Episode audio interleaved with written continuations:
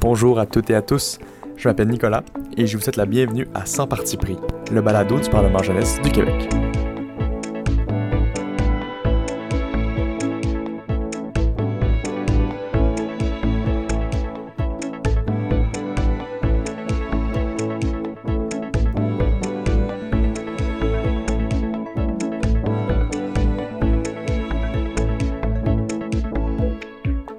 Bienvenue à ce quatrième épisode de 100 parties pris, le balado du Parlement jeunesse du Québec. Bonjour Elodie. Bonjour Nicolas, contente de te rejoindre pour ce quatrième épisode euh, dans lequel on va rencontrer et discuter euh, avec euh, Simon Duperron, un jeune ancien du PJQ si on peut le dire. Donc Simon a été là il y a déjà pas si longtemps que ça. Donc bonjour Simon. Bonjour Elodie, bonjour Nicolas, très content d'être avec vous. Donc, euh, comme euh, maintenant, peut-être nos auditeurs et auditrices ont l'habitude, on va présenter Simon euh, à la manière pégiquiste. Donc, on va présenter son parcours comme ça. Simon a été député à la 66e législature du Parlement jeunesse du Québec, whip à la 67e, président de commission à la 68e. D'ailleurs, il travaillait sur le projet de Copelia, avec qui on a eu la chance de faire un épisode. il a été ministre à la 69e et leader du gouvernement à la 70e. Donc, ça, c'est un poste au sein de l'exécutif, donc l'équipe organisatrice euh, du Parlement jeunesse. Donc, en 2018, à la 69e législature, Simon a été ministre de la Justice. Donc, euh, encore un grand merci d'être avec nous aujourd'hui. Et euh, Nicolas, je te passe la parole pour rappeler un peu quel était le contexte du projet. Oui, je veux d'abord remercier Simon pour, sa présence.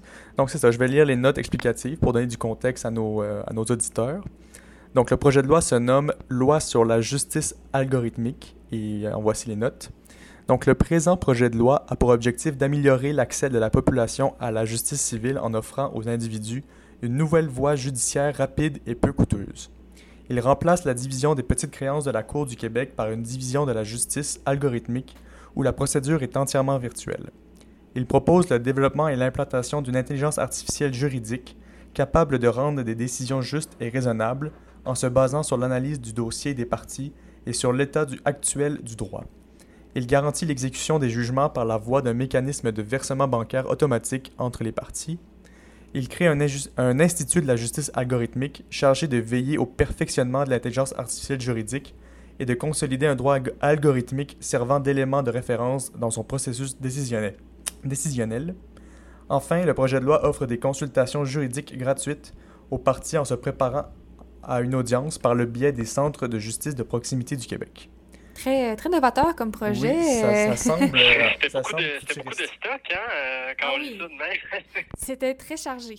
Donc, c'est ça ça, ça, ça, peut sembler un peu euh, ben, futuriste comme projet, mais, euh, mais quelle est la problématique de ton projet de loi que, que, tu visais à régler avec ces mesures? Oui, en fait, euh, ben, la, la, problématique que je cherchais à régler, euh, elle est toujours actuelle. Puis c'est la, la, crise de l'accès à la justice euh, au Québec. je pense que c'est un, enjeu qu'on dont on entend parler souvent parce que c'est un, un, problème complexe qui ne se règle pas facilement. Puis c'est des institutions aussi qui, qui, prennent beaucoup de temps à moderniser.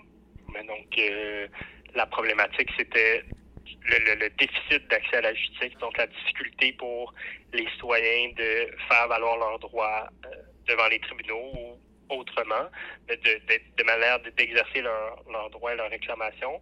J'avais visé la justice civile ici dans, ce projet de loi-là, donc je ne traitais pas des, questions euh, familiales, donc comme les divorces ou euh, les, les, choses comme ça, ni les questions criminelles. Donc il y avait, on se concentrait vraiment sur la justice civile, c'est-à-dire qui va être euh, les, euh, les, les, droits des individus par rapport à euh, un contrat, quelque chose qui s'est mal passé avec un commerçant ou sinon avec l'achat d'une maison, il y a un vice caché, puis on veut, on a besoin de, poursuivre pour se faire réparer les, les, dommages ou on se blesse. En tout tous ces, types de causes-là là, qui tombent pas dans le domaine familial ni dans le domaine criminel. J'ai proposé une une nouvelle voie judiciaire, comme comme c'est écrit dans mes notes, euh, pour, euh, pour, pour, régler ces problèmes-là. C'est intéressant parce que les, les, jeunes qui arrivent au Parlement jeunesse, des fois, ne euh, sont pas nécessairement sensibilisés à ces enjeux-là. Donc, ça venait vraiment mettre ça sur la table. Oui, ouais, puis en fait, j'ai réussi à imposer un débat très, très juridique. Souvent, au Parlement jeunesse, bon, il, peut y avoir des, étudiants en droit, mais on, essaye de pas trop pas trop mettre de l'avant les, les, les, technicalités plus juridiques dans lesquelles on pourrait s'enfarger dans les fleurs du tapis avec certains projets de loi, là, parce que bon, c'est quand même des projets de loi qui, euh, qui sont des, des, grands projets de société euh, qui se contiennent en, en une trentaine d'articles, donc on essaie de ne pas rendre ça trop euh, complexe, mais je pense qu'il y avait un des une des volontés de ce débat-là, puis du projet, c'était aussi une vulgarisation de, de de la, procédure judiciaire, puis de comment est-ce qu'on comment est-ce qu'on se représente, puis quand on a des quand on a un, un, problème juridique, comment est-ce qu'on peut le régler, puis euh, de, de, donner le débat à, ce niveau-là. Puis euh, on se demandait, Simon, euh, comment est-ce que tu as eu l'idée de ce projet de loi-là? Est-ce que c'était lié à tes études, à l'actualité, à certaines lectures que, que tu as fait? Oui, en fait, c'était effectivement quand même lié à mes études. moi, j'étais J'étais au bac euh, en droit à, l'UDM à ce moment-là, quand j'ai rédigé le projet. Puis à l'Université de Montréal, il y a une, il y a une, une de recherche, un laboratoire de recherche qui s'appelle le laboratoire de, cyber, de cyberjustice, qui, euh, dont les travaux portent sur tout ce qui est la, la numérisation de la justice, puis tout ce qui est l'impact des technologies sur le droit, puis comment est-ce qu'on peut modifier les instances judiciaires avec les technologies pour rendre ça plus efficace. Puis il y a également des il y, a une, plateforme de règlement en ligne des litiges qui est développée euh, en matière de consommation par, par, le, de, par, laboratoire de superjustice. C'est des choses que je trouvais très intéressantes. Euh, puis après ça, en fait, après, euh, après le projet de loi, puis après mon bac, ça, j'ai fait une maîtrise à l'Université de Montréal en droit des technologies, puis j'ai travaillé au laboratoire de superjustice. Donc ça, ça, ça boucle, bien, boucle bien la boucle, si on veut. Oui, c'est ça, très lié, en fait, à, à ton parcours euh, académique et professionnel. Oui, exact. J'ai pas trop sorti des, des, sentiers que, que, j'avais devant moi, mais c'est aussi, aussi, ce qui est le fun d'être au PGQ puis d'avoir la, la, grande chance d'être ministre, c'est de pouvoir euh, vraiment créer un, un, créer un projet là, euh, de, de toute pièce qui allie des des, connaissances que tu as, mais aussi de la, recherche que tu fais, puis répondre à des, enjeux de société. Euh, moi, j'ai trouvé ça vraiment très, très, très agréable et motivant de, faire euh, un projet de loi comme ça. Puis là, tu, parles de la création de ton projet. Euh, justement, est-ce que tu pourrais nous parler un peu du, processus de rédaction du projet de loi? Comment ça s'est passé? Est-ce que c'était beaucoup de, beaucoup de versions, beaucoup de recherches, travail en équipe ou plutôt individuel? Est-ce que tu, peux nous dire quelques mots sur ce processus-là? On est quand même épaulé, là, ben, bien sûr, par, par l'exécutif, le tâche que j'ai faite euh, l'année suivante. Euh, c'est sûr que chaque personne fait ça différemment. Moi, de mon côté, j'avais quand même une idée où est-ce que je voulais m'enligner, c'est-à-dire que j'étais euh, ma problématique était claire. Ça, c'est toujours, il faut que ton projet réponde à une problématique. quand tu as une problématique claire, puis qu'il y a des tonnes, il y a des articles, puis y a des études qui, décrivent tout cela, puis que c'est bien circonscrit au Québec, c'est c'est quand même ça, l'aide pour, euh, pour commencer à, penser à des mesures qui pourraient venir y répondre. Et je voulais lier la technologie là-dedans.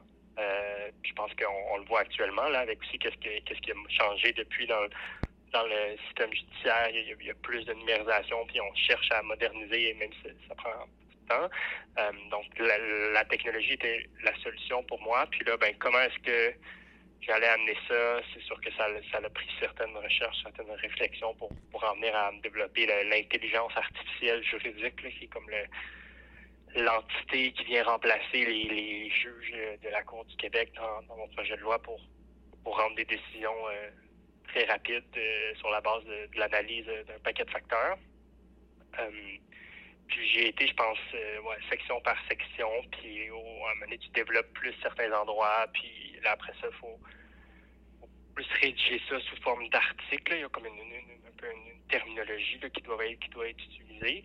Puis, euh, fait que c'est pas mal comme ça, mais oui, il y a eu plusieurs, plusieurs versions, des trucs qui ont changé, des, choses qui n'étaient pas là au début. En fait, je ne me rappelle pas exactement l'historique de l'évolution, mais euh, ouais, ça a quand même ça a quand même pris un certain temps à écrire. Oui, en fait, on a, mais encore une fois, je vais me répéter, un ministre qui, qui est avant-gardiste, donc c'est souvent des, des, dans les projets de loi qui, qui dont on se souvient, là, même quelques années après le passage du, du ou de la ministre, c'est souvent des projets qui ont été très avant-gardistes. Puis ces projets-là ben, nécessitent forcément de la recherche parce qu'on ne vient pas prendre des choses qui sont existantes ou déjà faites. Donc, ça, ça a dû être effectivement beaucoup de beaucoup de travail. Et euh, en fait, maintenant, une fois que la rédaction est terminée, une fois rendue à l'Assemblée nationale, euh, comment euh, comment s'est passé le débat? Est-ce que les participants et participantes étaient plutôt favorables ou défavorables à leur arrivée? Est-ce qu'ils comprenaient bien le sujet? Est-ce qu'il y a un sujet qui est complexe?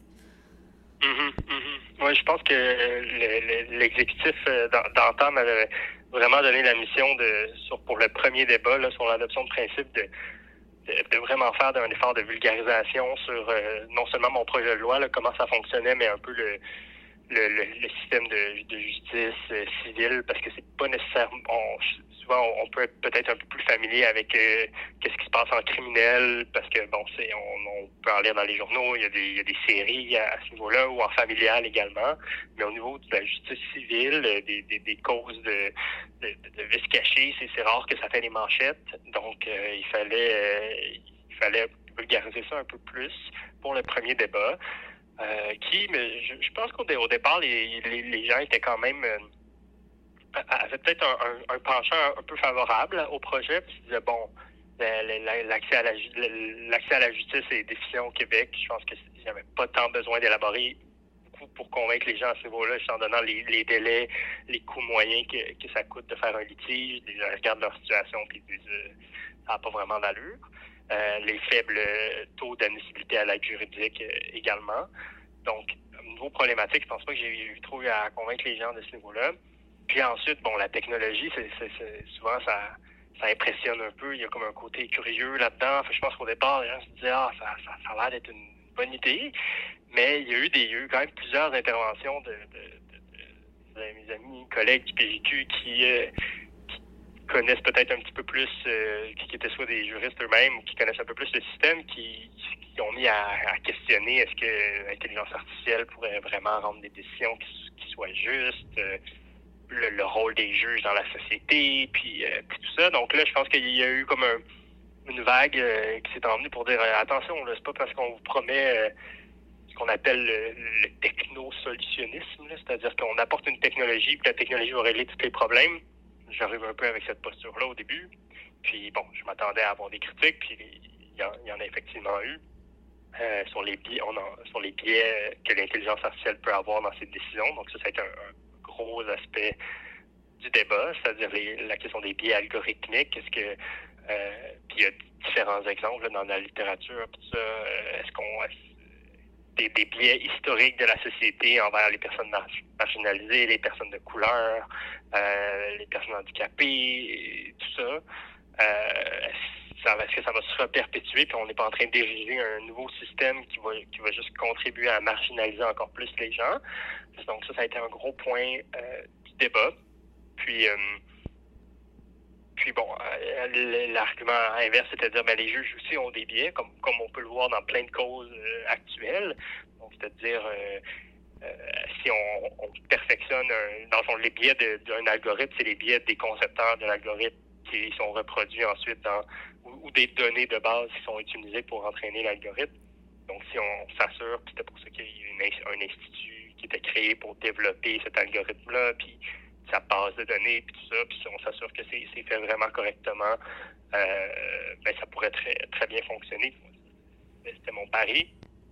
Puis, euh, donc, après ça, le deuxième débat, ça a été un peu plus... Euh, plus euh, il y avait plus de, critiques, si on veut. Puis, ça, a été, je, pense, un bon débat parce que je pense que une fois que le, le la mécanique du projet était expliquée, ça, peut avoir l'air un peu complexe là, en, regardant ça parce que ça explique un peu la procédure devant cette, nouvelle euh, cette nouvelle cour des petites créances, essentiellement la cour des petites créances de, de, la justice algorithmique qui est entièrement virtuelle, puis que la décision est finalement rendue par une intelligence artificielle euh, euh juridique, puis ensuite l'exécution du jugement se fait de, de façon automatique.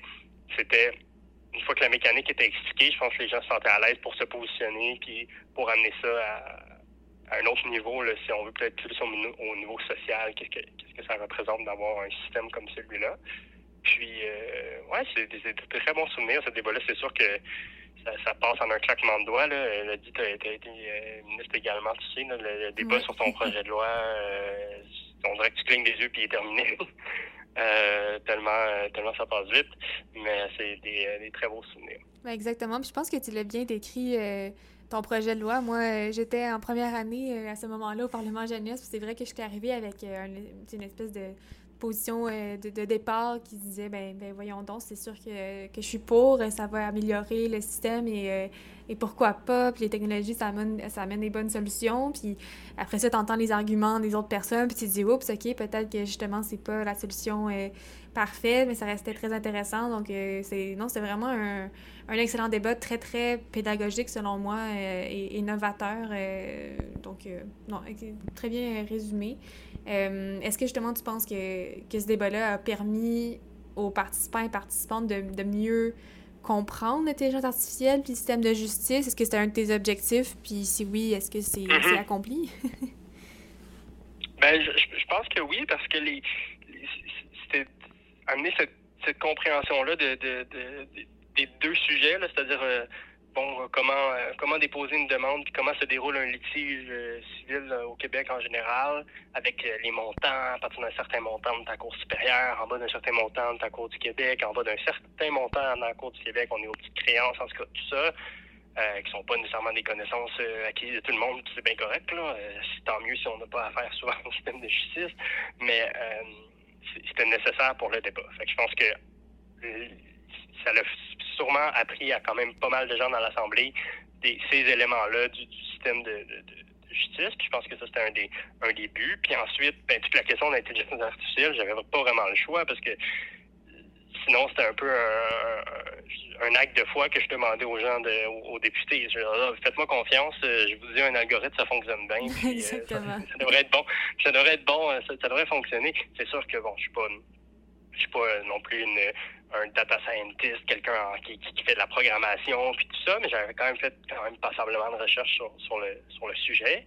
Puis, euh, donc, j'ai dû expliquer effectivement comment, parce que là, ici, l'intelligence artificielle juridique était créée par un, puis elle se basait sur un, droit algorithmique, comme une immense base de données de toutes les décisions pertinentes pour trancher des dossiers aux petites créances. Donc, c'est comme si la base de données sur laquelle l'intelligence artificielle apprend, c'est l'ensemble des décisions que les juges regardent ou regardent pas, si leur avis est déjà fait, mais avant de rendre une, décision. Donc, j'ai dû expliquer le fonctionnement de l'apprentissage automatique en intelligence artificielle, c'est-à-dire les, algorithmes qui apprennent sur la base de l'entraînement avec les données, puis après ça, ben, il y a eu les critiques sur les biais qui sont liés justement à ce type d'algorithme-là. C'est-à-dire que s'il y a des biais dans les données, ben, l'intelligence artificielle va faire copier-coller. elle, va prendre l'intrant puis elle, va donner un biais à, la sortie. Donc, euh, ça, ça aussi fait partie euh, du débat. Fait que je pense que ça a été intéressant de, de, de parler là-dessus. Puis c'est drôle parce que justement, j'ai eu ce débat en 2018 avant, quand j'étais au bac, puis j'étais pas encore à, la maîtrise, puis j'avais pas tant lu sur le sujet. Puis après ça, quand je suis quand j'étais à la maîtrise, j'ai lu énormément d'articles sur les biais algorithmiques. Puis, c'était intéressant de voir qu'on avait eu un débat super euh, éclairé, puis super intéressant là-dessus au Parlement jeunesse, avec pas des gens qui nécessairement se, se, se spécialisent là-dedans. Puis on avait eu ce débat-là avant avant même que, que j'en connaisse plus à ce niveau-là. C'était assez intéressant. Mais souvent, on a des ministres, on leur remarque, qui, ont, qui présentent des projets qui ne sont pas nécessairement à la base des experts euh, sur ces, sur ces thématiques-là. Puis quand des ministres, ça te force justement à le comprendre puis à le vulgariser. Donc, c'est vraiment intéressant. Puis des fois, de le faire vulgariser par quelqu'un qui, à la base, n'est pas un expert, ça facilite les choses. Donc, il y a déjà un souci de, de, de, simplification, de clarté.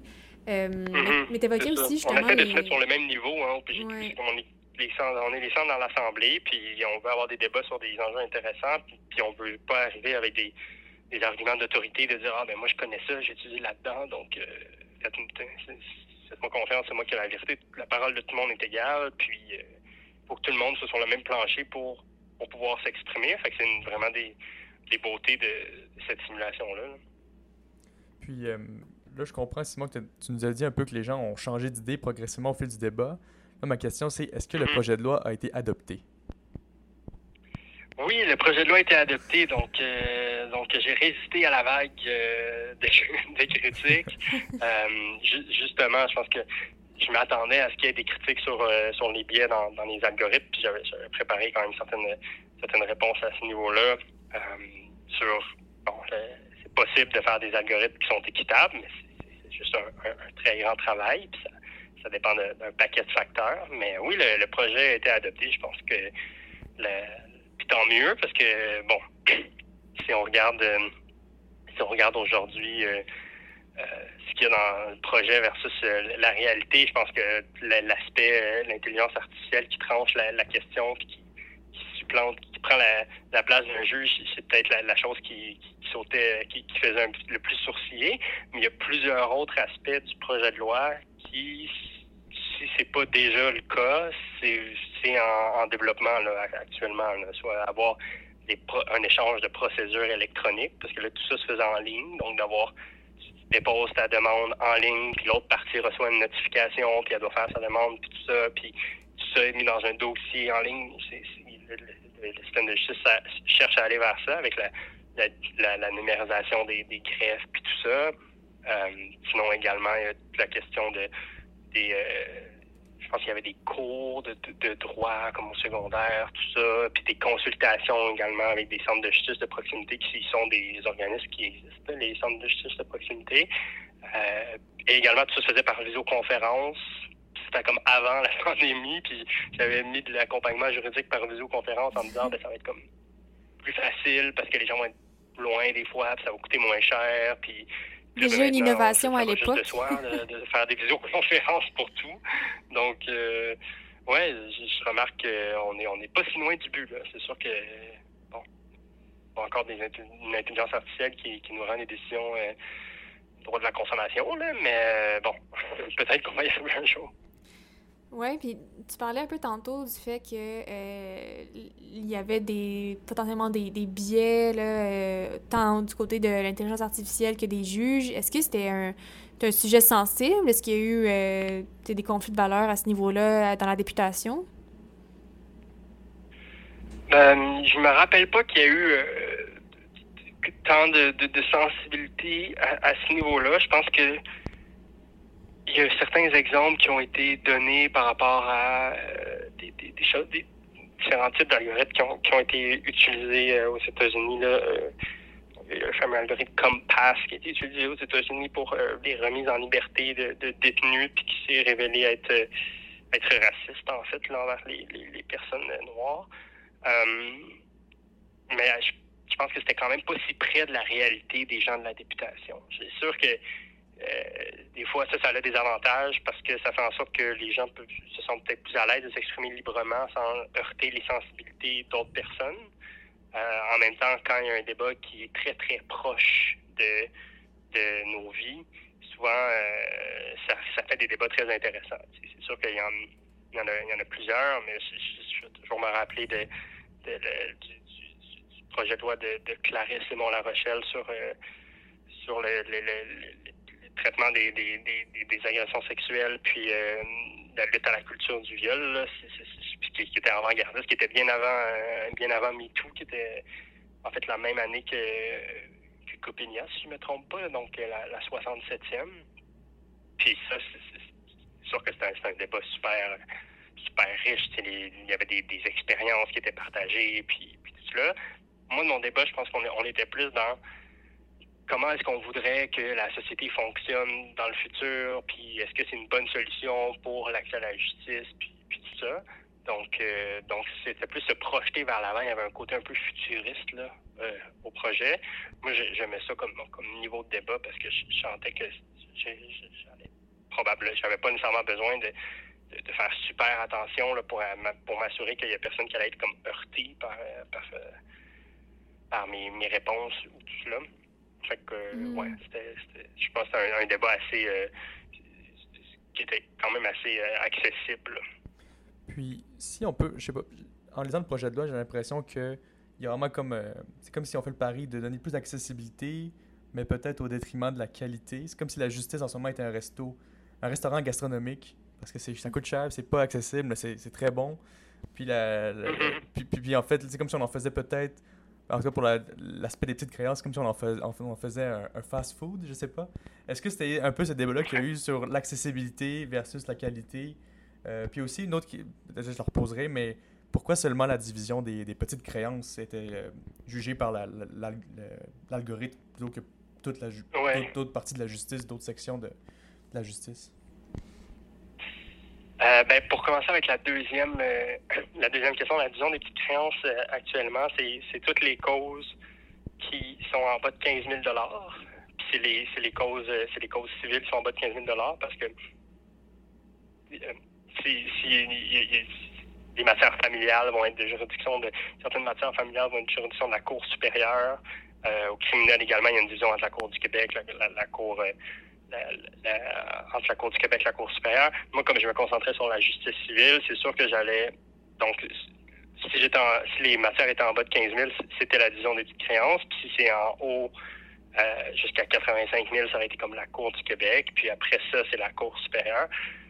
Je pense que, moi, réalistement, il y a, y a un certain niveau de, de montant puis d'enjeu où est-ce que je me disais que la justice actuelle fonctionne. Euh, puis que là où il y a un, pour moi un, problème important à résoudre, c'est pour peut-être les plus petits litiges que les gens vont se dire Eh non, oui, ça coûte tellement cher, je, je vais pas vais pas prendre de procédure. Ça donne rien parce que euh, le, coût que ça va me coûter, ça va revenir pas mal au même que ce que je vais gagner. Euh, donc j'essayais de, cibler tous ces, petits problèmes juridiques-là qui peuvent avoir l'air de rien, mais qui peuvent vraiment pourrir la vie des gens. En fait, puis, euh, j'avais également rehaussé le plafond de 15 000 à 30 000 Donc, j'avais rehaussé la, division des créances jusqu'à 30 000 Fait que c'est tout ce qui était en bas de 30 000 que je jugeais qui, euh, irait vers, euh, vers la division de la justice algorithmique, comment, je l'avais appelé. Puis, ensuite, sur le- l'espèce de, débat entre la justice pour les riches, la Cadillac, puis ensuite la justice pour les pauvres, la Tercel. Euh, c'est effectivement quelque chose, ça, a fait vraiment partie du débat.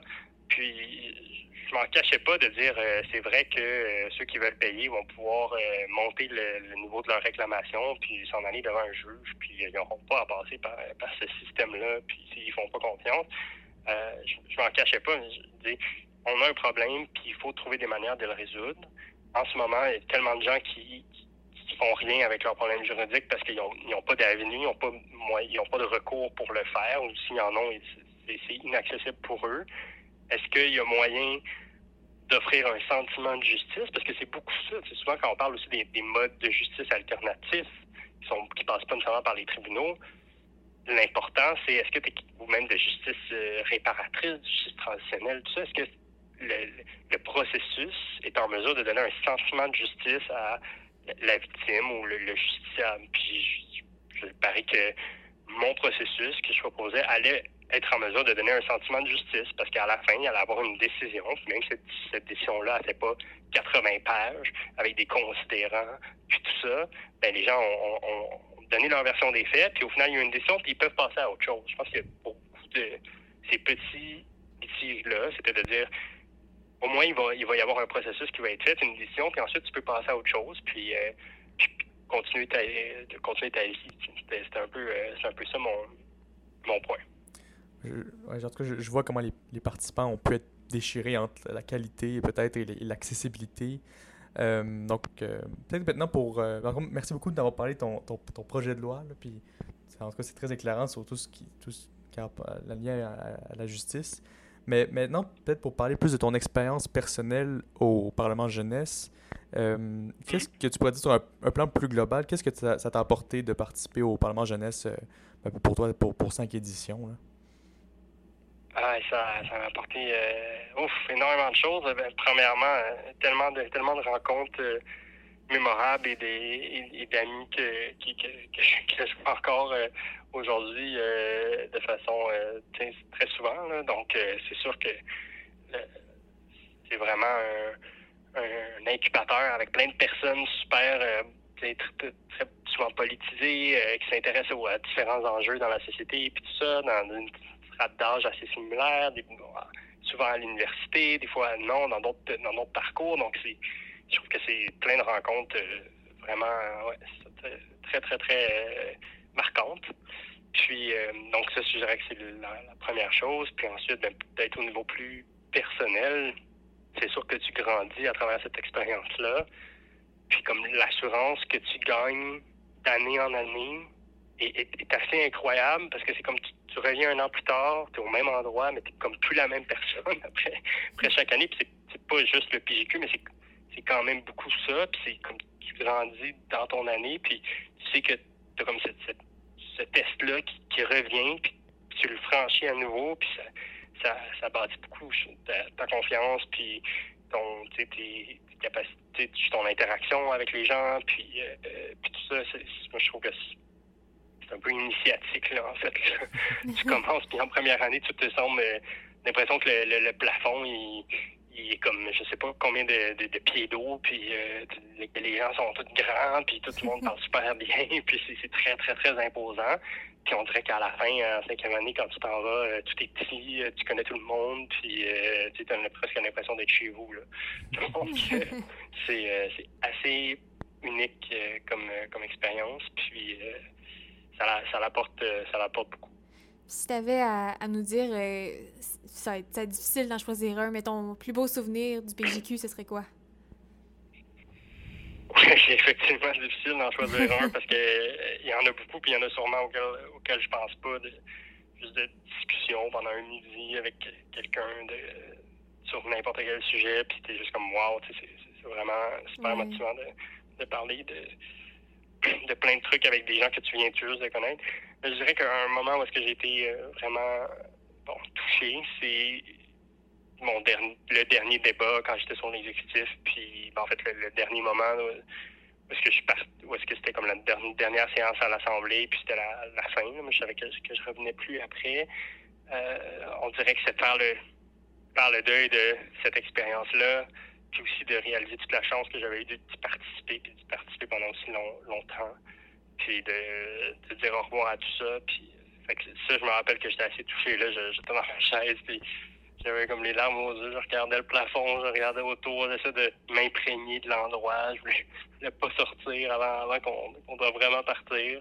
Puis euh, pour juste s'imprégner de ce moment-là. Fait que ça, je trouve que c'est un beau moment parce que aussi, au même moment, je, je remarchais vers la sortie, puis je voyais le siège où j'étais en première année, puis j'étais comme, c'est pas le même Simon, là, euh, cinq ans plus tard. Donc, euh, donc je trouve que ça ça n'arrive pas si souvent dans, dans, une vie où est-ce que tu as comme un, moment précis où est-ce que tu es capable de, de voir une, évolution, du moins, où est-ce que tu étais avant ce moment avant ce moment-là, puis qu'est-ce que ça t'a apporté. Donc ça, je pense que ça a été euh, probablement un des plus beaux moments de, juste comme toute revivre qu'est-ce que le PGU qui m'avait apporté, puis de, partir en paix avec ça.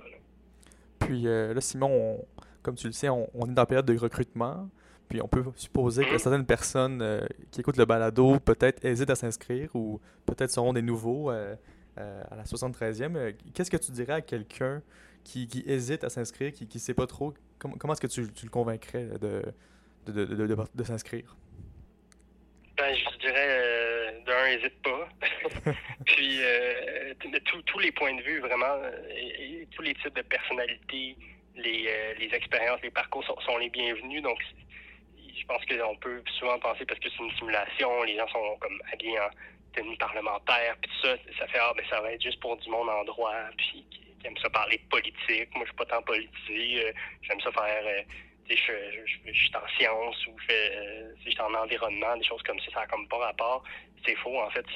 C'est la beauté de cette simulation-là, c'est que c'est vraiment une multitude de, de parcours différents, d'endroits différents à travers le Québec, puis de, d'expériences de, vie différentes. Donc, si ce dont on a parlé euh, pendant le podcast vous, vous intéresse de rencontrer des, des, jeunes de, même trap d'âge avec des parcours différents, de parler d'enjeux de société, puis aussi de vivre un peu l'expérience de, député à l'Assemblée nationale, ben lancez-vous là.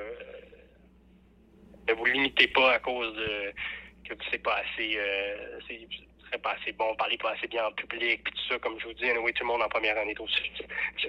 ils sont confrontés à, la, grandeur de la chose. Là. Donc, que, vous soyez bon ou pas, vous, allez juste le savoir quand vous allez vous mettre vos pieds dans le salon bleu.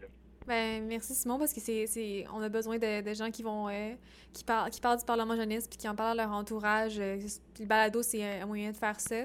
Euh, mais je tenais à souligner quand même que, que moi, c'est grâce à une publication de, de, Simon que je suis au Parlement jeunesse euh, du Québec. Donc, euh, on était amis sur Facebook. Puis j'avais vu, j'avais vu une, publication de Simon qui faisait ça. Puis je m'étais dit, ah, ça, ça m'intéresse. puis j'ai appliqué. Donc, on sait jamais quand on, quand on en parle dans l'oreille de qui ça peut tomber. Puis moi, après quand même plusieurs années au PJQ, je suis vraiment contente d'être tombée sur ce partage-là Facebook. Donc, merci, merci personnel, Simon, pour ça.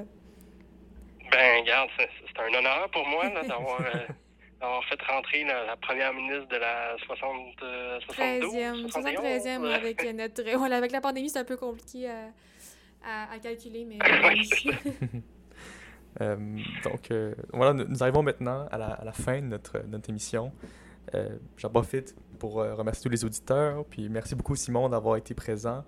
je me demandais si tu avais un mot de la fin pour, pour ce, cet, cet épisode. Euh, appliquer. Un mot. Excellent, c'est la meilleure. Euh, il y avait vraiment un mot de la fin. C'est génial. C'est même un ordre. C'est un ordre, un mot, un ordre, c'est tout. vous, vous, déterminez le temps de verbe, là. donc, euh, donc maintenant, avant d'arrêter vraiment notre enregistreur, j'aimerais remercier Eve Parker Finlay, une artiste trans montréalaise qui a conçu l'identité sonore du balado. Et je vous encourage à la suivre sur Instagram. Je vous remercie aussi d'avoir pris le temps de nous écouter. Si vous avez apprécié l'épisode, n'hésitez pas à mettre 5 étoiles sur les applications d'écoute de balado et à partager l'épisode dans vos réseaux. Si vous voulez nous suivre sur les réseaux sociaux, nous sommes présents sur Facebook au Parlement Jeunesse du Québec et sur Instagram parlejeunesseqc. Euh, merci beaucoup Simon de ta présence, c'était un grand plaisir. Merci à vous. Puis euh, encore une fois merci et à la prochaine. À la prochaine.